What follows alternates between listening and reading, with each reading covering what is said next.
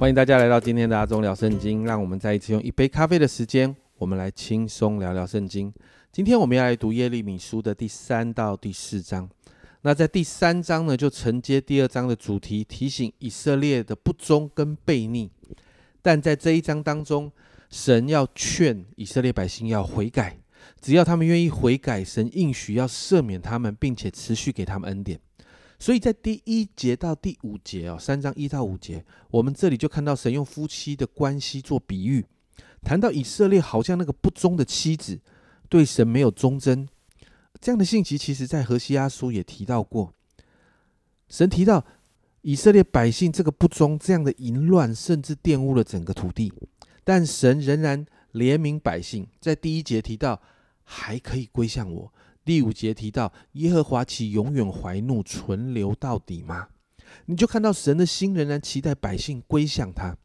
接着我们看到六到十一节，先知再一次提到这群百姓是不忠的百姓，并且提到北国以色列犯了错之后，他们实际上面对审判，亚述来的审判，好像神给了他们一个休书，但南国犹大看见了，却仍然不惧怕，仍然持续去行营，这惹了神的怒气。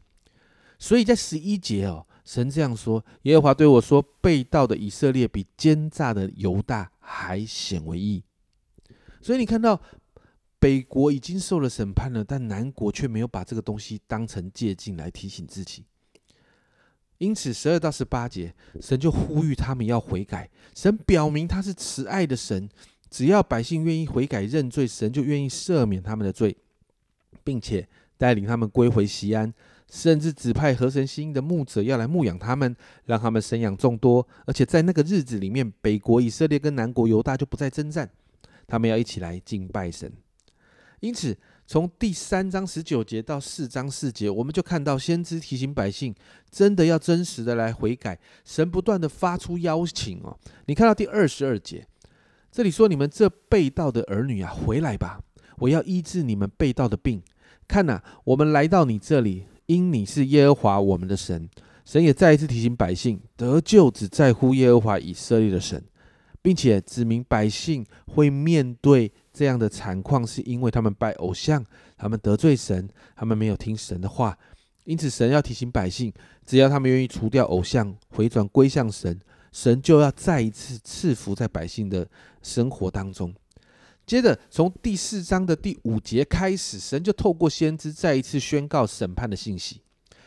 第五啊，第四章的第五节到第十节就提到关于即将要来的侵略，就是从北方来的巴比伦帝国，并且讲明这样的审判是因为百姓惹动了神的怒气，提到耶路撒冷即将没有平安。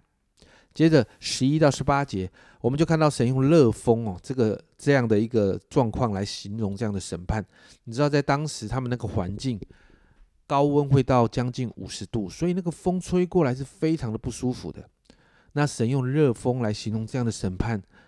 第十三节啊，甚至这样说：看呐，仇敌必如云上来，他的战车如旋风，他的马匹比鹰更快。我们有祸了，我们败落了。神用自然现象来自然现象来形容即将要来的战争所带来的攻击。第十八节这里说：“你的行动、你的作为招惹这事，这是你罪恶的结果，实在是苦，是害及你心了。”这里说明这样的灾祸是因为百姓罪恶的结果。因此，十九到二十二节就提到，在这样的灾祸里面呢。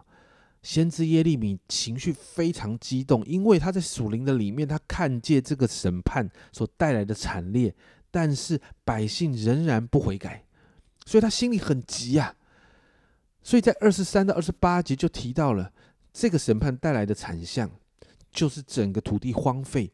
经文这样形容：地要悲哀，在上的天也必黑暗。而神定义要这样做，要完成这样的事情。最后，在二十九到三十一节，我们就看到好像是一个哀悼。席安本来是耶和华的女儿，最后沦落成娼妓，最后遭致遗弃，而且受尽欺凌跟侮辱。最后，你还看到他甚至被置于死地。然后，你看到外邦对于席安的凌辱，这些东西都是神所准许的，而外邦成为耶和华审判的工具。所以先知就哀悼西安。在面对这样的事情的时候，耶利米先知有无限的悲哀，所以我说他被称为流泪的先知。今天这个经文里面，我们再一次看到神的心意。神的心意不是在审判，我一直谈到这个事情。我们在看先知书的时候，神总是在等待他的儿女回归。审判带来的管教不是神想要的，重新恢复神与儿女的关系，那个才是我们的神的心意。不论百姓是多么的荒唐，只要愿意回转、认罪、悔改、归向神，我们看到神总是愿意接纳百姓的。所以，亲爱的家人们，先知书读了一段时间了，我不知道你有没有看到神真实的心呢？很多的时候，许多人读先知书总是觉得神好残忍，但其实不是，神有给机会的，神总是在等待，是百姓不愿意悔改。你要知道。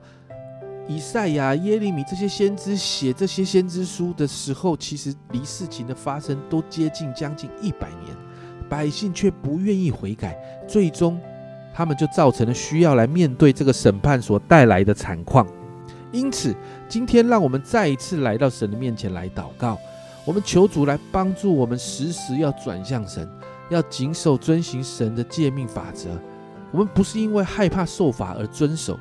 乃是因为爱神，愿意我们愿意在乎跟神这个关系，我们来遵守，让我们跟神之间每时每刻都有美好的关系，因为这是蒙福的秘诀。我们一起来祷告，主啊，我们真是向你来祷告，主，我们谢谢你，谢谢你总是爱我们。主啊，我们在这个先知书里面看到的，主啊，不仅仅是审判，主啊，更是那一个你愿意等待，主你愿意爱百姓的心。主啊，我就向你来祷告。主啊，求你真的帮助我们，愿意回转，常常的归向你。主啊，让我们愿意看重与你之间的关系。主啊，你爱我们，主啊，让我们也爱你。主，我们遵守你的诫命法则，是因为主我们不愿意破坏这个关系。主啊，让我们再一次，主啊，主啊，坚持在这个关系的里面。主啊，因为你也这样的坚持。主，我们谢谢你，谢谢你这样的爱我们。这样祷告，奉耶稣基督的圣名求，阿门。亲爱的家人们，神的心是要跟你恢复关系的。审判带来的管教是不得不的手段，让我们与神恢复关系，这才是真正的重点。这是阿忠聊圣经今天的分享。阿忠聊圣经，我们明天见。